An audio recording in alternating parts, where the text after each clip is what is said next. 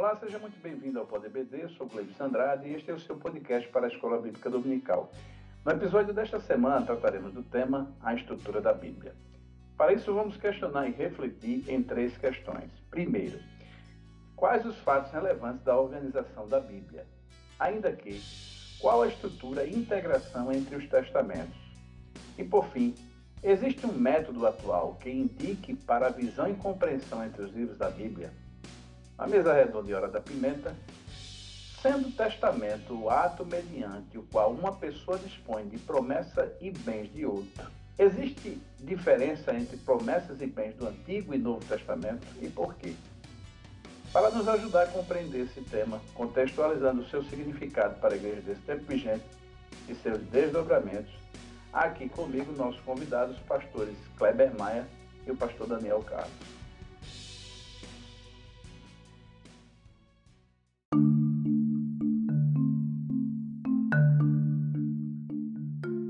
Pai do Senhor, pastor Kleber Maia e pastor Daniel Carlos.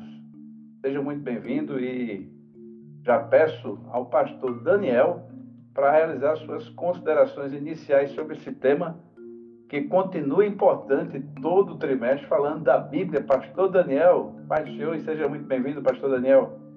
Pastor Glebson, pastor Kleber Maia, paz do Senhor, bem como a paz do Senhor a todos os nossos ouvintes razão pela qual nós estamos aqui. Eu quero agradecer a Deus essa oportunidade de estar ao lado desses amigos especiais, todos já mencionados, tanto os pastores como os nossos ouvintes, e compreender que o tema de hoje ele não se volta apenas para trazer informações técnicas sobre a Bíblia Sagrada, buscando ajudar em respostas de gincanas ou de competições, eu acredito que isso é importante, saber quantos testamentos temos, como os capítulos chegaram até nós no contexto da sua divisão, versículo, tudo isso é muito importante. Mas eu entendo também que a lição de hoje objetiva trazer informações de algo mais importante, além de manusear o volume físico da Bíblia, nós temos uma informação da meta narrativa da Bíblia, aquilo que está além da letra, aquilo que está além da história, aquilo que está além do que está unicamente registrado. Por falar em manusear a palavra de Deus, o volume físico, uma certa vez eu estava numa escola dominical e pedi para um pastor ler o livro de Miqueias. Inicialmente ele procurou no Novo Testamento, exaustivamente, depois Velho Testamento, com mais exaustão e só achou no índice. Então é importante nós sabermos todas essas coisas, mas vou repetir: conhecer a meta narrativa da Bíblia é muito mais importante para nós. Muito bom. Pastor Kleber Maia, meu companheiro de todas as edições, o que dizer de hoje, né? Falar da estrutura da Bíblia, o best-seller divino. Aliás, acredito, pastor Daniel e pastor Kleber Maia, o único best-seller divino registrado aqui na Terra, né? Pois é, Pastor Gleibson, de fato é um livro extraordinário, a Bíblia Sagrada, um livro que nós temos com maior apreço e como é importante nós estarmos estudando nesse trimestre a palavra de Deus, porque há casos como os já citados aí pelo pastor Daniel que as pessoas não cuidam de conhecer esse livro, né?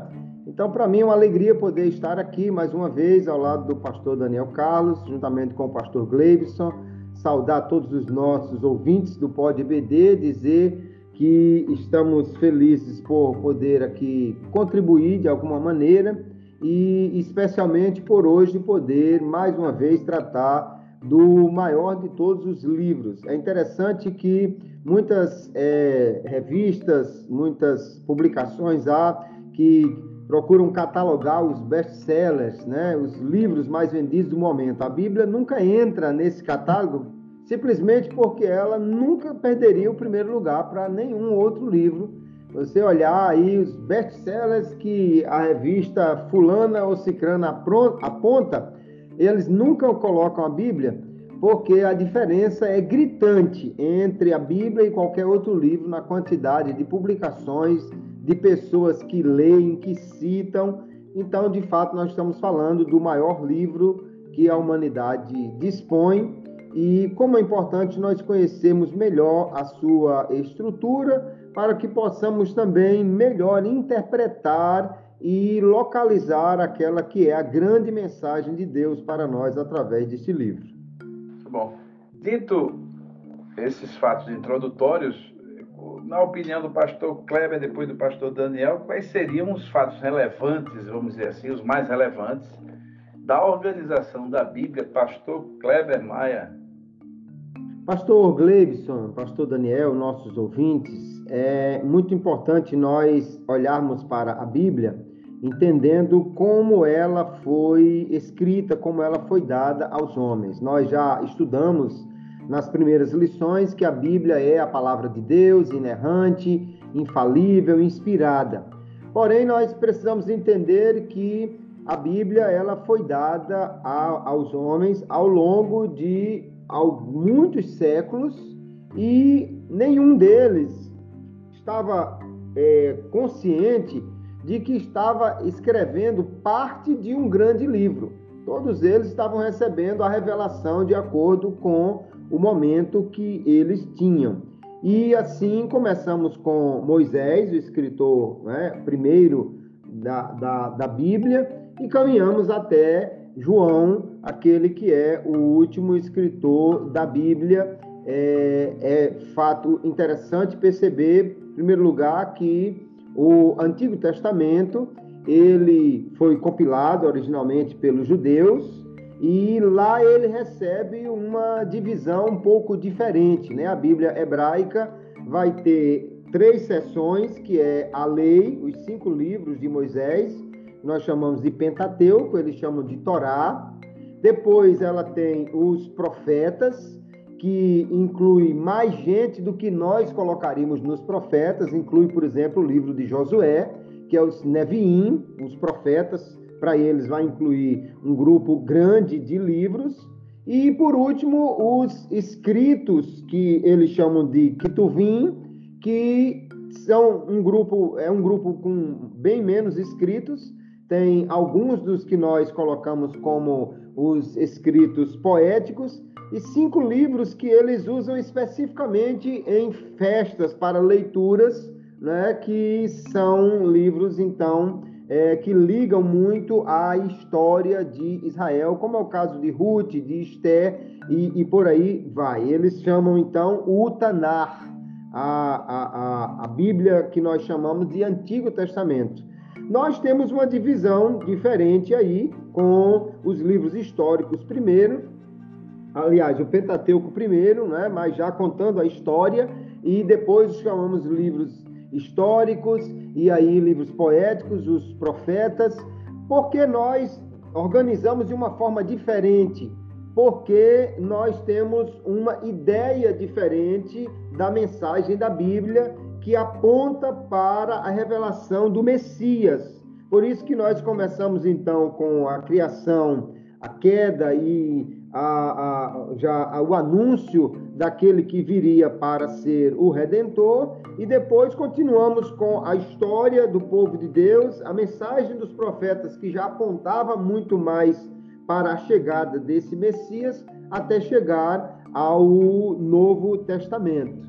Então, é importante entender: a Bíblia não foi escrita em uma, uma, uma ordem cronológica, mas sim a, a, a, disposição que nós temos dos livros do Antigo Testamento é uma ordem teológica e vai caminhar em direção a essa revelação do Messias, chegando ao Novo Testamento, que nós vamos ter aí, é, da mesma forma, uma organização que tem uma disposição muito mais teológica, apesar de que nós temos já uma cronologia muito mais é, arrumada no Novo Testamento.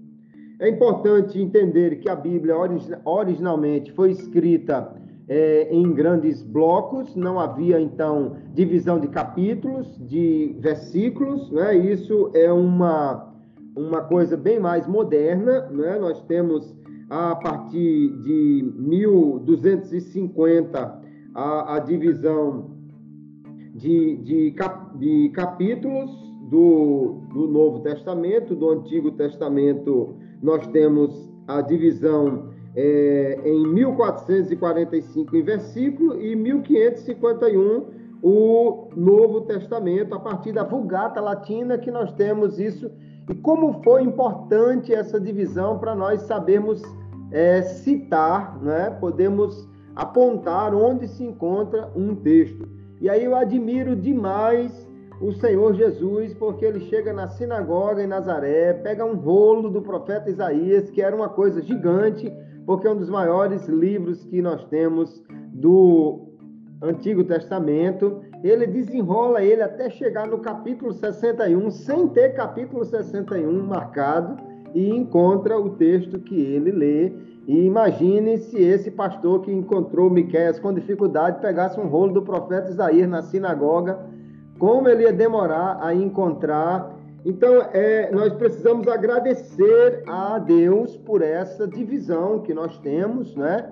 esta organização da Bíblia que nos ajuda a, então, entender a sua mensagem e a encontrar melhor aqueles, aquelas citações que nós precisamos. Mas é indispensável para o crente conhecer essas, essas divisões da Bíblia existem trabalhos muito importantes, né? Tem um chamado Tabíblia, que é um que mostra a Bíblia como fosse a tabela periódica, que facilita então bastante que se encontre ali o, o, o, os, os blocos, né? E os livros dentro dos blocos para que mais facilmente um novo convertido possa encontrar um livro que seja menos é, utilizado no dia a dia da igreja, como profeta Sofonias ou a Epístola a Filemon. Então, é importante demais que os alunos da EBD conheçam os blocos, identifiquem os livros que fazem parte dele e qualquer esforço do professor em tornar isso mais fácil será, sem dúvida, recompensado porque os alunos terão aí um, um, caminho melhor para memorizar os livros da Bíblia. Então é importante nós entendermos que a disposição da Bíblia ela não está nesta ordem cronológica, mas sim e nem muito menos os livros da Bíblia em ordem alfabética, mas em ordem teológica e fazemos muito bem em ler toda essa narrativa e toda essa mensagem pensando que ela tem uma mensagem central que deve ser levada em conta quando nós fazemos isso. Mas quando vamos, vamos discutir isso na segunda questão, eu não vou nem entrar no âmago dessa questão, porém é, é importante demais é, nós lermos a Bíblia com essa visão unitária e, ao mesmo tempo, agradecermos por alguém que fez as divisões para nós termos mais, uma maior facilidade. Porém, um fato importante a ser, a ser levado em conta. A divisão de capítulos e versículos, ela não é perfeita. Há alguns momentos que nós vemos que parece que deu um pouco de sono no camarada que estava fazendo a divisão e ele botou o ponto no lugar errado. É, por exemplo, João capítulo 7 parece terminar no, no no verso 1 do capítulo 8, e enquanto que né, no texto não está assim. Isso é importante só frisar para que alguém não pense que a divisão é também inspirada por Deus e brigue com o outro que disser que aquela divisão não foi perfeita. Isso não foi inspirado por Deus, é um trabalho genial, um trabalho extraordinário, mas é um trabalho humano que nos ajuda a melhor encontrar a mensagem e assim deve ser visto por todos os estudantes da Bíblia. Muito bom. Pastor Daniel, o que é que se pode dizer além dessa boa e ampla né, resposta do pastor Kleber, que deu uma excelente passeada aí no, tema que já foi bem explorado pelo pastor Douglas em lição, eh, diga-se de passagem, mas o, o pastor Kleber teve a ousadia de tocar em pontos muito importantes e eu gostaria de ouvi-lo também na sua opinião, pastor Daniel. Eu quero até salientar do que disse o pastor Kleber, porque de fato é, é uma coisa bem interessante e a gente sabe que é, existe uma estrutura, né, dentro da estrutura da Bíblia, que foi feita por mãos humanas, e eu reconheço que trabalhar com as perícopes tem lá sua facilidade, traz né, até uma, uma, uma agregação de capítulos, quando muitas vezes um estudante comum ou um leitor comum não enxerga, mas um professor ou um teólogo ou um pastor tem que ter essa habilidade de enxergar, porque isso faz uma diferença muito grande na organização da Bíblia. Me corrija se eu estiver enganado, pastor Daniel Carlos. Não, você não está enganado, não. E a resposta do pastor Kleber, eu diria que foi perfeita, uma resposta ampla, uma resposta abrangente, coerente, que atende à curiosidade de qualquer estudante da Bíblia nesse contexto da pergunta que você fez. Entretanto, para apenas trazer outras informações ou informações paralelas, de cunho paralelo, é interessante perceber que, dentre os fatos relevantes na organização da Bíblia, tem o próprio período da formação, o próprio período no qual esses testamentos foram redigidos, porque quando você fala de algo hoje nessa cultura pós-moderna que trata de 10 anos, 20 anos, parece uma infinidade, mas quando você retroage no tempo, pensar em 16 séculos, entre 1500 a 1600 anos, para produzir esse livro, é de uma relevância muito grande, porque por trás de toda essa história, Deus estava preservando tudo. Como se não bastasse esse período tão, tão longo, pessoas, muitas das quais nem sequer pensaram em ter convivido com as outras pelo tempo que demandou, nem se aventa essa possibilidade mas há nesse contexto uma relevância muito grande chamada unidade, quando cerca de 40 autores de formação cultural, social, grau de instrução, pessoas diferentes nos seus contextos, pessoas trataram de diversos temas, incluindo profecia, história, direitos humanos, moral, economia política, poesia e diante de todo esse diverso contexto, há uma harmonia, esses assuntos se complementam. E a Bíblia hoje ainda é usada no mundo, e veio isso somente agora como uma das fontes universais do direito. Também é relevante, no contexto da organização da Bíblia, pensar que, como eu já falei, na diversidade cultural desses autores, tinha também lá o contexto social, tinha reis, você tinha poetas, legisladores, estadistas, sacerdotes, profetas, pescadores, camponeses, funcionário público, dentre outros, copeiro, poderíamos enumerar outros. E diante de tudo isso, a gente ainda continua mostrando a relevância dessa organização, como Deus preservou tudo, como nesse tempo e nessa diversidade de mentes, Deus, pela sua direção e supervisão, ele deixa um livro cuja composição contém dois testamentos que se completam e podemos dizer que é o bem mais precioso da raça humana.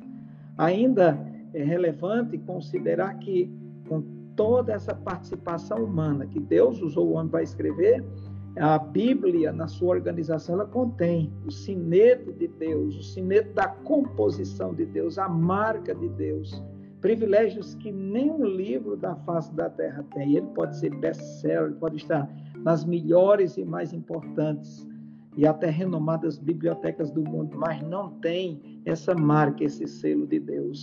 É relevante também pensar que tudo isso decorreu por conta da inspiração do Espírito Santo na produção do texto bíblico, trazendo harmonia, porque a própria palavra de Deus, o apóstolo Pedro escreve e diz: nenhuma profecia.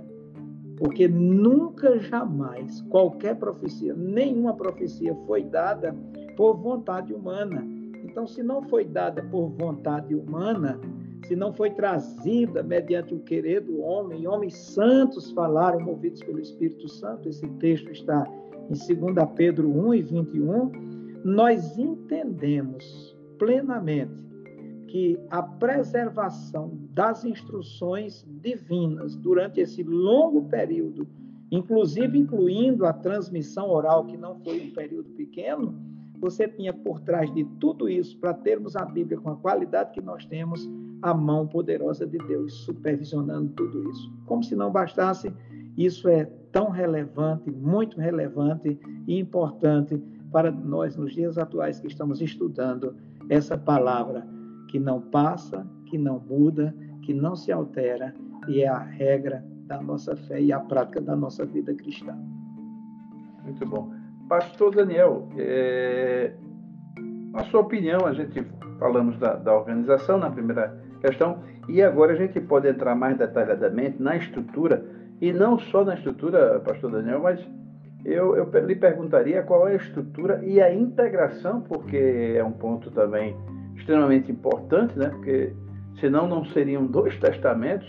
Qual é a integração entre os testamentos, na sua opinião, Pastor Daniel Carlos? Eu já ouvi alguém dizer, e uma pessoa muitíssimo respeitada na minha avaliação, um professor, teólogo e, e, e filósofo, professor Joel, ele disse que o Novo Testamento e o Antigo Testamento estão interligados como se fosse uma dobradiça, não há como separar. Então, quanto mais você utiliza as duas partes, mais você escancara o véu da revelação divina. Eu achei isso muito importante e consegui guardar. Porque o Antigo Testamento, que era chamado as Escrituras Hebraicas, e o Novo Testamento, tudo aquilo que foi produzido, inaugurado após a vinda do Senhor Jesus Cristo, nós podemos dizer que contém os escritos produzidos, produzidos pela comunidade cristã. Mas, a despeito dos contextos divergentes, esses testamentos se completam, interagem, se interligam e eles estão juntos, como já foi dito lá na linguagem do professor. Por exemplo, o Novo Testamento registra o cumprimento dos eventos ou profecias previstos no Antigo Testamento. Os dois testamentos, eles têm o propósito de revelar Deus, ora ao povo de Israel, o primeiro testamento, e ora à humanidade, o segundo mandamento, como ação da graça de Deus. E se nós pudermos trazer aqui algumas comparações ligeiras, nós podemos ver que o Antigo Testamento mostra, aponta para o sacrifício, mostra o sacrifício de animais apontando para o sacrifício de Cristo. Como nós saberíamos que o sacrifício dos animais apontaria para o sacrifício de Cristo se não houvesse o Antigo Testamento? Outra coisa, o Antigo Testamento contém as profecias sobre Jesus. O Novo Testamento contém a confirmação dessas profecias. Eu tenho em mãos um livro escrito pelo Roger Libby. Ele diz que o nascimento de Jesus cumpriu cabalmente cerca de 330 profecias contidas no Antigo Testamento. Outra coisa que nós podemos fazer nessa comparação o Antigo Testamento contém a aliança da lei com o povo de Israel. O Novo Testamento apresenta a aliança da graça, do favor imerecido, que alcança todo aquele que crê e recebe Jesus como Salvador. O Antigo e o Novo Testamento, dentro da estrutura que já discorreu muito bem o pastor Kleber, ele contém quatro classes. Por exemplo, o Antigo Testamento, a lei, a história, poesia e profecia, o Novo Testamento, biografia, que são os evangelhos, história, doutrina, que são as cartas e profecia. E a organização estrutural dos dois testamentos tem com certeza a direção divina. O que mais me impressiona em ambos os testamentos, apesar do sono dos judeus que não reconheceram Jesus como Messias, Jesus Cristo é o tema principal de todos os livros, tanto do Antigo como do Novo Testamento. Por exemplo, a preparação, o Antigo Testamento prepara o mundo para o advento do Messias. A manifestação do Messias, os evangelhos no Novo Testamento tratam da manifestação de Cristo ao mundo como redentor. Outra coisa, a propagação, o livro de Atos dos Apóstolos trata, trata da propagação de Cristo por meio da igreja. A explanação, as epístolas têm esse, esse, esses temas doutrinários. E, por fim, a consuma, consumação, no livro do Apocalipse. Veja que há uma estrutura, uma organização, uma interligação que ninguém jamais ousaria separar. E quem o fez, como Marcião, ele não foi bem visto, porque ele não tinha as citações do Antigo Testamento como bem-vindas no Novo Testamento. Mas, para complementar, esses dois testamentos falam 1845 vezes da vinda do Senhor, sendo 1527 no Antigo e 318 no Novo Testamento. E uma curiosidade que eu captei do nosso mestre Antônio Gilberto, por exemplo, ele pega o livro do profeta Isaías, com seus 66 capítulos, e aí nós não vamos fazer aí uma fazer um tipo da Bíblia, ter Isaías como um tipo da Bíblia, mas ele diz que é um, um tipo, é uma mini Bíblia, porque os 39 primeiros capítulos correspondem à mensagem do Antigo Testamento. Os 39 de Isaías, com os sete capítulos futuros de Isaías, tratando de conforto, promessas, salvação, e isso corresponde à mensagem do Novo Testamento. Assim, dessa forma, e tenho certeza que o pastor Kleber vai ampliar muito mais essa resposta, nós podemos entender que esses testamentos se integram, e eu diria até que se eles não tivessem divididos, nós nem os trataríamos assim por conta da sincronia, da beleza e da riqueza da linguagem, da unidade que existe entre os dois testamentos. Excelente. Pastor Kleber, não sei se sobrou alguma coisa a dizer, Pastor Kleber Maia. Pastor Gleibson, já temos aí uma excelente resposta do pastor Daniel Carlos.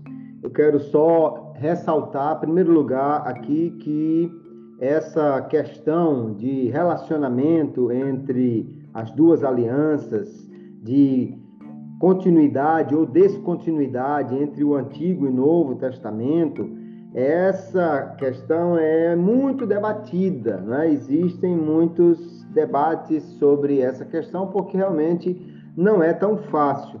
Mas nós, graças a Deus, temos um caminho muito bom para seguir.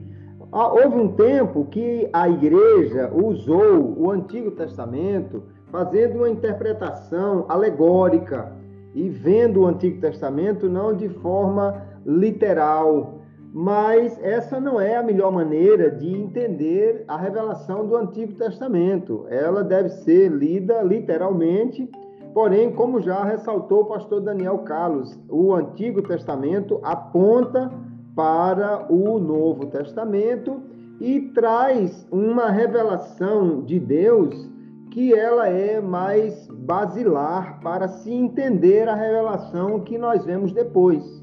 Jesus, quando falou de casamento, apontou para o Antigo Testamento. Nós não saberíamos sobre por que, que o homem é um pecador se não olhássemos para o Antigo Testamento. Nós não saberíamos por que, que o, o, o, o povo de Deus é chamado a se separar do mundo se nós não olhássemos essas relações no Antigo Testamento. Então, tudo isso é muito importante de pensarmos. A Bíblia tem uma só mensagem central que é apontar para o caminho da salvação de Deus para a humanidade em Cristo, mas essa, essa ideia começou a ser apontada desde o Antigo Testamento e desenvolvida ao longo da história. Né?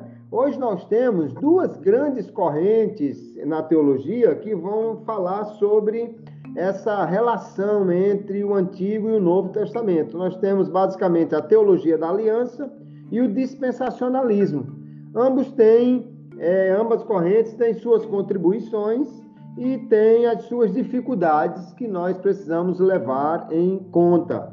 A teologia da aliança tende a olhar é, uma, uma única aliança de Deus com o homem, sendo que na aliança com Cristo nós temos a aliança definitiva mas às vezes alguém quer pegar o Antigo Testamento e fazer então um tipo de igreja, né? Então dizer, como na expressão bíblica, que a igreja é o Israel de Deus e querer pegar então a, as promessas para o Israel nacional e transformá-la em promessas para a igreja. Nós vemos que é, ao longo da história a igreja muitas vezes ela fez uma certa leitura do Antigo Testamento nesse sentido. É, por exemplo, nós estamos caminhando em direção a Canaã Celestial, ou cantamos quando o Jordão passarmos unidos, né? O Jordão aí um símbolo da, da, da travessia para chegar no céu, né? Alguns inventaram até além do Rio Azul, botaram uma cor mais bonitinha no Jordão. Então tem essas ideias, né? Estamos indo para Canaã. É bem verdade que Paulo olhou para a caminhada de Israel e viu ali também uma série de conselhos para a caminhada da igreja, mas nós temos que ter cuidado para não fazer é, esse tipo de leitura como se o Antigo Testamento fosse é, devesse ser espiritualizado para chegar a mensagem para a igreja.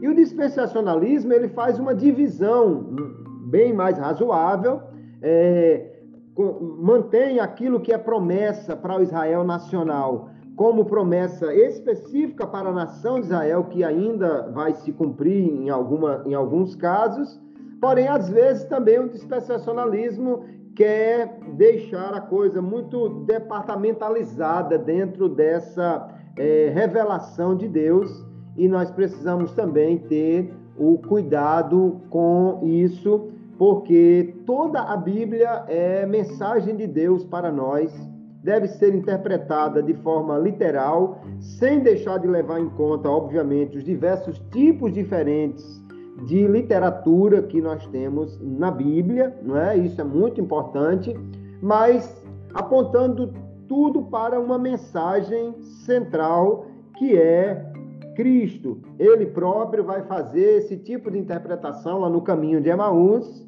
mostrando como os três blocos da Bíblia hebraica, né, que ele cita na lei, nos profetas e nos salmos, ou os escritos apontavam para ele mesmo, e assim que nós devemos também olhar para a palavra de Deus, procurando sempre trazer a sua verdade dentro do, do, do contexto que ela está escrita para não incorrermos em, em erros. É, nós é, vemos que muitas vezes alguém faz citações é, erradas, assim, fora do contexto, porque não observa o que está sendo dito em que época, não é? Nós vamos encontrar alguém citando provérbios para dizer o que, o que evangeliza e ganha almas é sábio, quando que lá no, no, livro de Provérbios não existia ainda evangelização. Então, o ganhar almas ali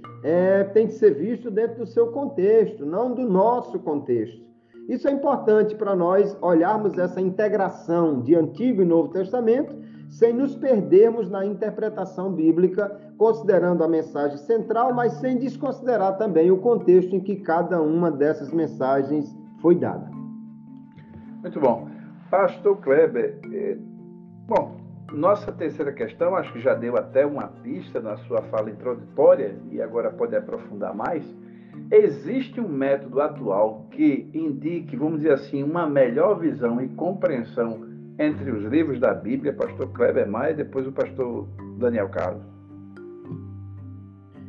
Veja bem, pastor Gleibson, nossos ouvintes do Pod BD, é muito importante que nós, ao interpretarmos a Bíblia, vejamos a melhor maneira de fazer isso. Né? Há, há diversas formas como alguém pode olhar para as Escrituras e falsear a sua mensagem se não fizer uma interpretação adequada. Né? Existem muitos, muitas observações a serem vistas. O melhor método, o que mais foi utilizado pela igreja, a partir já desde a, a época pré-reforma, né, com importantes é, pensadores, antes mesmo dos, dos grandes reformadores, nós tivemos é, grandes nomes que trouxeram contribuições excelentes para isso. E então o método histórico gramatical é o método que sempre se, se apresenta como um método melhor. Há outros métodos que trazem contribuições, nós podemos aceitar contribuições de outros métodos, mas O método histórico gramatical nos diz que nós devemos olhar para o texto, entendendo que há no texto mesmo considerações gramaticais, literárias que devem ser levadas em conta. Não é? Nós já vimos isso. É, como é comum nós vemos algum pregador pegar histórias do Antigo Testamento e querer espiritualizar isto sem observar o que está acontecendo. Isso foi muito comum nos pais da igreja, especialmente os que seguiram a escola de Alexandria, Orígenes, é, foi um dos grandes mestres que tentava espiritualizar o Antigo Testamento. E isso, no entanto, traz muitos problemas, né? Mas como nós vemos hoje ainda alguém querendo colocar Ruth como a igreja e Boaz como sendo Cristo, né? A dificuldade é para achar a sogra da igreja no meio dessa, dessa interpretação, onde é que fica Noemi nessa história. Então veja a dificuldade de você fazer uma interpretação que não seja adequada, utilizando, vendo cada texto em seu contexto. Então, o método histórico-gramatical nos traz essa visão e, e, no entanto, a Bíblia ela tem todo tipo de literatura, ela tem muita figura de linguagem, né? Nós temos um caso clássico na história da igreja, onde um, um, um pai da igreja é, é, tentou fazer uma aplicação literal do, do, da ordem de Jesus para dizer se a tua mão te, te faz pecar, se o teu olho te faz tropeçar, co corta e joga fora. E ele parece que tinha algumas dificuldades na, na linha sexual, então castrou-se para não ter esse problema. O que houve aí é que ele fez uma leitura literal daquilo que era uma figura de linguagem. Então veja a dificuldade de alguém interpretar a Bíblia sem observar o tipo de literatura, o tipo de, de, de, de escrito que você tem. Né? Quando você pega um escrito é, que é uma narrativa, por exemplo, a tendência é você fazer uma interpretação literal. Então, é, as estrelas que Abraão olhou eram as estrelas mesmo. Agora, quando você pega um escrito poético, quando você pega um escrito apocalíptico, aí nós já temos uma coisa diferente. Quando o salmista diz: Todas as noites eu faço nadar a minha cama nas minhas lágrimas, você não entende que ele chorava 200, 300 litros de lágrima, a cama ficava boiando a noite toda. Isso é uma figura de linguagem própria dos livros poéticos, né? A gente vê isso na poesia, o namorado prometer a lua para a namorada e coisa parecida, mas é, é, exatamente olhando esse tipo de, de interpretação que nós vemos que precisamos de um método, e o método histórico-gramatical, sem dúvida, ainda é o método mais adequado para a interpretação da Bíblia, levando em conta, no entanto, essa diversidade literária que nós temos no texto bíblico. Muito bom.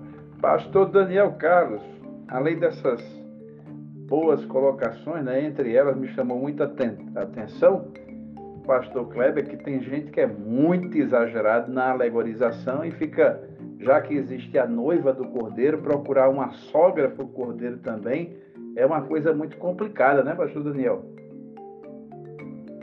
Essa eu aprendi hoje, eu nunca tinha ouvido falar numa sogra, mas dentro do contexto muito bem evocado e lembrado pelo pastor Kleber nesse, nessas alegorizações infindas, descontextualizadas e sem nexo algum, tudo, tudo é possível. Infelizmente, aqueles que trabalham com o método alegórico, que é um dos métodos que se usou, é um método muito antigo, diria como o pastor Kleber, também polêmico, trouxe e ainda hoje ainda hoje nós padecemos influências do, da interpretação alegórica, tá como que entranhado nas interpretações dos nossos dias. Eu convivi recentemente com uma situação parecida com essa, se o teu olho te fizesse tropeçar, e foi um, um papo assim, bem interessante com um pastor. Ele disse, apontou assim, disse, eu creio no tá aqui. Eu disse, então você vai ali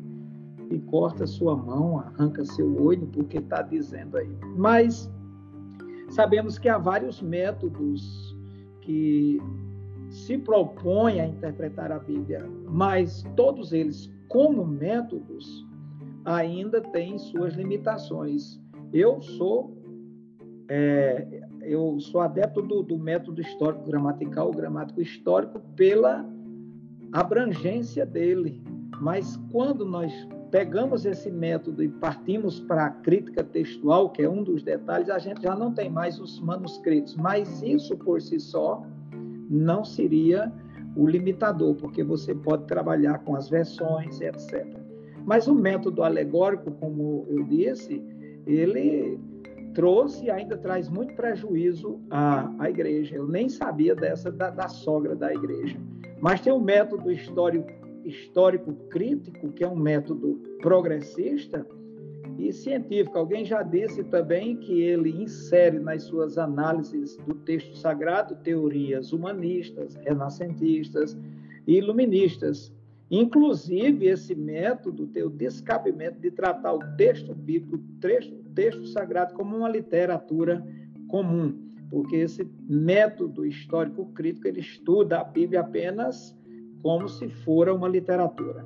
Entretanto, como já muito bem pontuou o pastor Kleber Maia, o método histórico gramatical, ele opõe-se frontalmente ao alegórico e vou dizer com as minhas palavras e me responsabilizo por elas. Ele não dá muito crédito ao histórico crítico, porque o lado histórico do crítico é bom, mas o crítico não. Então, partindo desse método histórico gramatical, o intérprete, o estudioso da Bíblia, ele evita as fantasias, as distorções, porque esse método trabalha com a palavra, o texto, o contexto, a cultura, a história e os recursos linguísticos. Então é muito importante que isso seja analisado. E o bom estudante da Bíblia se debruça em todos esses aspectos. Esse método, vou repetir, ele visa estudar o texto bíblico através da exegese. Ele vai lá e visita o texto bíblico para descobrir o que é que tem nas entrelinhas do texto bíblico. Aquilo que eu falei, a meta narrativa da Bíblia. E se utiliza da hermenêutica para interpretar, ele encontra o significado na exegese, interpreta através da hermenêutica e eu posso usar também a homilética para transmitir e atualizar essas informações. Então esse método ele é muito bem-vindo, ele já existia na escola de Antioquia no segundo século e séculos posteriores, até para fazer frente e confrontar o método alegórico. E esse método foi revigorado com a reforma protestante.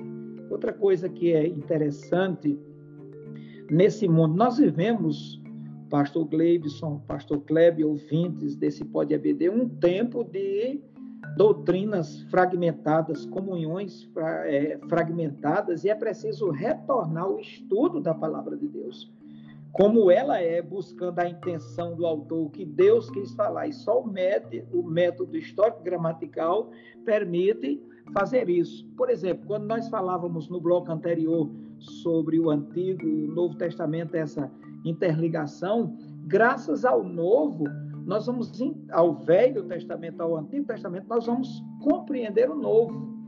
Eu acredito, como alguém já disse, que o dicionário do Novo Testamento está no Velho. Como nós iríamos saber o relato da criação sem o Antigo Testamento?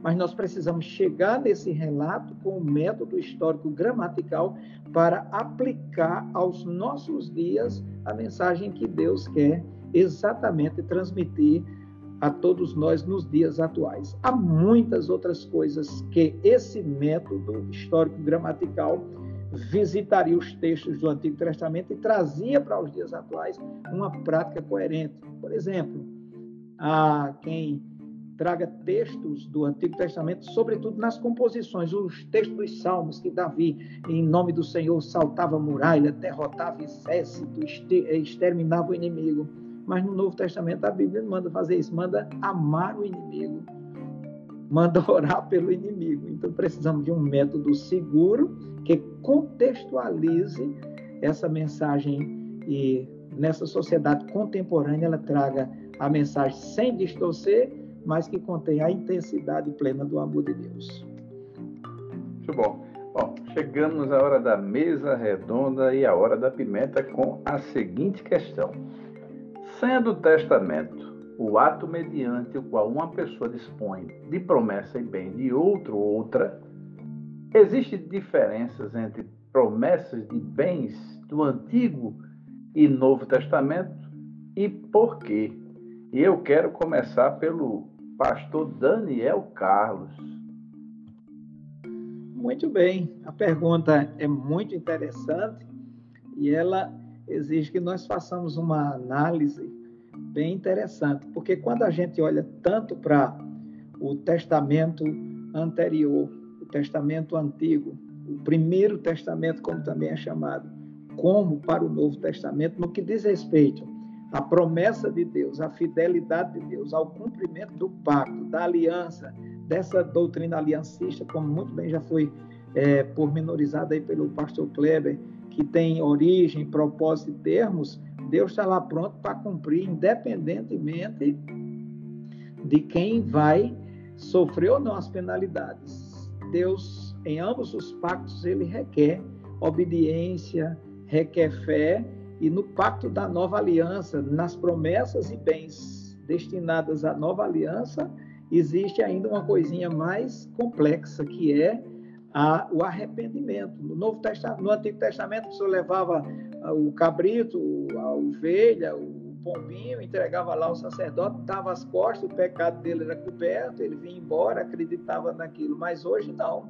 Hoje o pacto está escrito no coração com força e revela para nós algo muito mais profundo. Então precisa de uma coisa mais, eu não diria pedagógica, mas mais profunda com convicção. Eu acredito que há diferença sim, pelo exemplo que eu já citei. Enquanto lá no Antigo Testamento mandava odiar o, o, o inimigo, hoje manda amar e orar pelos inimigos. Lá a bênção dependia de esforços da, da religião do fazer. Hoje depende da religião do crer e do obedecer, porque a Bíblia diz que em Cristo nós já fomos abençoados com toda sorte de bênçãos espirituais. Agora, nós não vamos sair por conta disso fazendo decreto, decreto isso, decreto aquilo, e se Deus não cumprir esse decreto? O melhor decreto para Deus nesse conceito é que eu obedeça, que eu creia, que eu permaneça fiel, e assim a gente vai desfrutando dessas bênçãos e também sendo beneficiados pelos bens que o Senhor tem para todos nós. Outra coisa que nós precisamos entender nesse nesse, nessa nova aliança é que, apesar da graça, da eficiência da graça, da eficácia da graça, nós não temos a liberdade de pecar, como alguns acham, não, eu posso fazer qualquer coisa. Então, nós somos beneficiários, sim, das promessas e dos bens. Há diferenças tanto no contexto das bênçãos lá prometidas no Sinai, nas velhas alianças, todas elas desde o Éden, e da nova aliança. Na nova aliança nós podemos desfrutar com abrangência muito maior. Mas independentemente da dimensão daquilo que a gente pode desfrutar, eu acredito, creio e tenho convicção que nós precisamos permanecer firme, precisamos obedecer e crendo que o Senhor, por misericórdia e graça, vai nos dar aquilo que prometeu. Alguma coisa nós precisamos, não no conceito do Antigo Testamento, fazer por fazer, que lá é a religião do fazer. A nossa é do obedecer, crer e ter fé. Pastor Kleber Maia, o que isso pode dizer aí? Levando em consideração, pastor Kleber, pastor Daniel, eu acho que uma das grandes dificuldades, eu já enfrentei isso, principalmente quando a gente tenta convencer alguém é, que alguém assim que, que conhece a estrutura da Bíblia é, e já percebeu que há uma dinâmica diferente dos dois testamentos, mas não tem profundidade teológica nem de escola dominical, é uma pessoa é, católica ou que não tem profundidade é, e, e parece extremamente oposta às direções da estrutura enquanto bens e promessas, que é o que a gente levantou, tanto de um testamento como do outro, e a gente precisa justificar, né? Parece que o, é, Deus, no Antigo Testamento, principalmente levando em consideração a ocupação da terra, onde foi necessária, muitas vezes alguém até coloca né, expressões fortes como genocídio, né, eliminação de povos inteiros, e coloca isso como uma coisa extremamente impactante e difícil de compreensão. Me corrija aí, ou complemente meu companheiro pastor Kleber Maia sobre essa questão. De fato, a Bíblia Sagrada é um livro que eh, tem passagens, informações que são muito complexas para a maioria das pessoas que não se dedica realmente a entender o que está sendo dito ali. No que diz respeito a promessas, de uma forma geral, a, a, a, regra geral é que nós precisamos olhar para o texto e entender para quem está sendo dada aquela promessa, porque muitas vezes alguém se apropria da promessa do outro. Né? Isso a Bíblia também não recomenda você tirar nada que é do outro. Veja quanto é, nós muitas vezes lemos a promessa de Deus a Josué e ao povo de Israel ao chegar em Canaã, quando disse: todo lugar que a planta do vosso pé pisar será vosso. Essa era uma promessa para aquele povo, naquele tempo, naquela condição.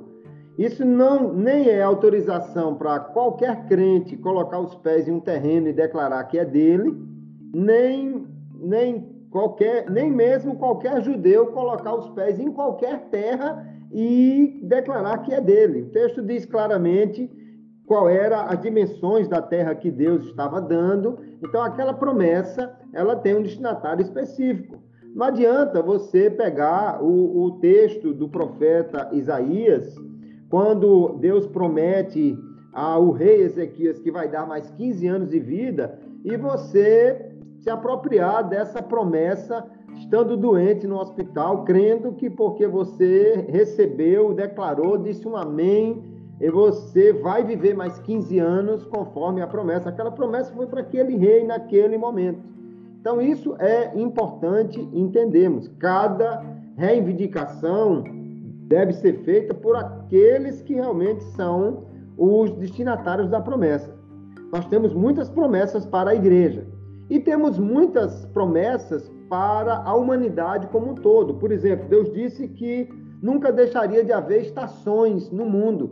Então, isso é uma declaração que envolve todas as pessoas. Todo mundo pode esperar inverno, verão, porque isso nunca vai deixar de acontecer. Alguém fala de um cataclisma que vai destruir tudo, mas Deus prometeu que haveria uma estabilidade no, no que diz respeito às estações. Então, são promessas gerais não é? Porém, as promessas específicas aí são exclusivamente para a quem de direito. Então, o, o Antigo Testamento precisa ser visto dentro do seu contexto. Deus mandou matar, parece que isso é uma coisa muito dura, mas o inferno é mais duro do que o que foi ordenado fazer com cidades rebeldes ou inimigas no Antigo Testamento o, o, Deus não é. Alguém pensa assim: o Deus do Antigo Testamento é um Deus cruel, a ponto de, em determinados momentos da história, alguém querer colocar isso como sendo um outro Deus. Né? Especialmente o neoplatonismo fazia essa ideia. O Deus do, do Novo Testamento é um Deus de, da graça. Mas o Deus da graça é o que vai enviar as pessoas que não crerem em Jesus para o inferno. Então, é o mesmo Deus ele tem é, promessas, mas tem também reivindicações para que alguém receba estas promessas. E se nós não atentarmos para isso, nós vamos criar uma confusão. Alguém se apega a um versículo bíblico como fosse uma promessa para ele e quer reivindicar essas promessas.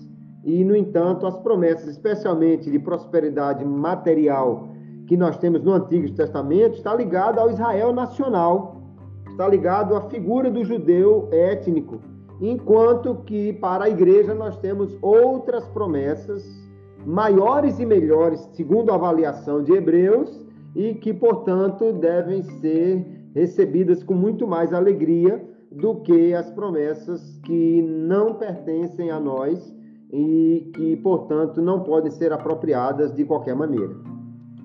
Muito bom. Bom, dito o que já foi dito, só nos resta agora pedir ao pastor Daniel Carlos, posteriormente ao pastor Kleber Maia, para fazer as suas considerações finais e aquela boa e velha dica pedagógica para esse episódio, ou é, em melhor expressão, para a aula que você venha dar né, no restante da semana ou até o início da próxima. Pastor Daniel Carlos. Eu quero agradecer essa oportunidade que Deus nos dá para estarmos juntos nesse episódio e deixar a paz do Senhor para os amigos pastores e todos os nossos ouvintes. E como dica pedagógica, eu deixaria apenas um conselho: que cada um de nós estude, estude e estude a Bíblia Sagrada, porque nós precisamos conhecer esse livro que é o maior livro, o livro mais importante da humanidade. A paz do Senhor. Pastor Kleber Maia. Eu quero agradecer a Deus por essa oportunidade, sempre uma alegria estar aqui com o pastor Gleibson Andrade, o pastor Daniel Carlos, todos os ouvintes do Pod EBD, que a cada semana nos dão a alegria de poder acompanhar-nos e aqui dar também né, essa motivação que temos para produzir um conteúdo cujo objetivo não é outro senão tentar ajudar, contribuir com os professores e alunos da EBD. Que Deus abençoe, que a aula seja muito rica. E como dica pedagógica, a depender de qual seja a faixa etária da classe ou a composição dela, eu, eu acho que seria muito interessante o professor tirar alguns minutos para fazer exatamente aquele exercício de é, os alunos localizarem os livros dentro das estruturas, né? Então, o professor poderia é, fazer uma relação dos, dos livros e colocar né, pequenas caixas ou apenas fazer num momento rápido entregar é, cada aluno pegar um, um, um, um, ou dois papéis com os números, as descrições dos livros, né, os nomes dos livros da Bíblia, e aí quando o, o professor indicasse livros do, da, do bloco X, eles poderem colocar lá, ou é, num exercício rápido, dizer aqui bloco pertence o livro X, né? E eles, é, num exercício que pode ser feito de uma forma descontraída, mas inclusive pode revelar para cada um a necessidade de estudar um pouco mais, conhecer um pouco mais dessa estrutura bíblica que, sem dúvida nenhuma, ajuda bastante é, a, a, a, que os alunos leiam bem.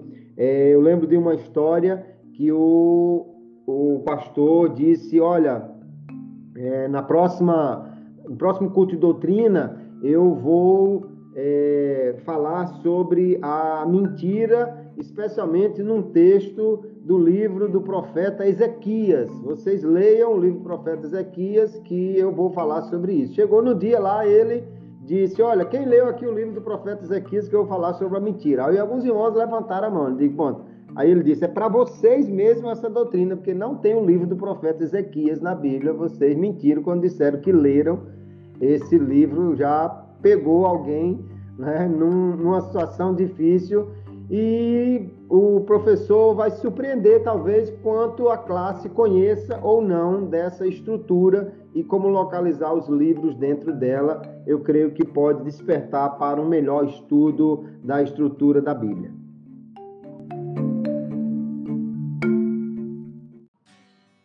Bom, eu quero agradecer de coração ao pastor Kleber Maia, meu companheiro de todas as edições, e ao pastor Daniel Carlos por esta valiosa cooperação gratuita.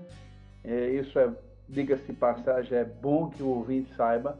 É, esses pastores que nós é, que, que, compõem esse grupo do PodBD fazem isso voluntariamente, em misericórdia, acredito, a, a, a sua pessoa, né?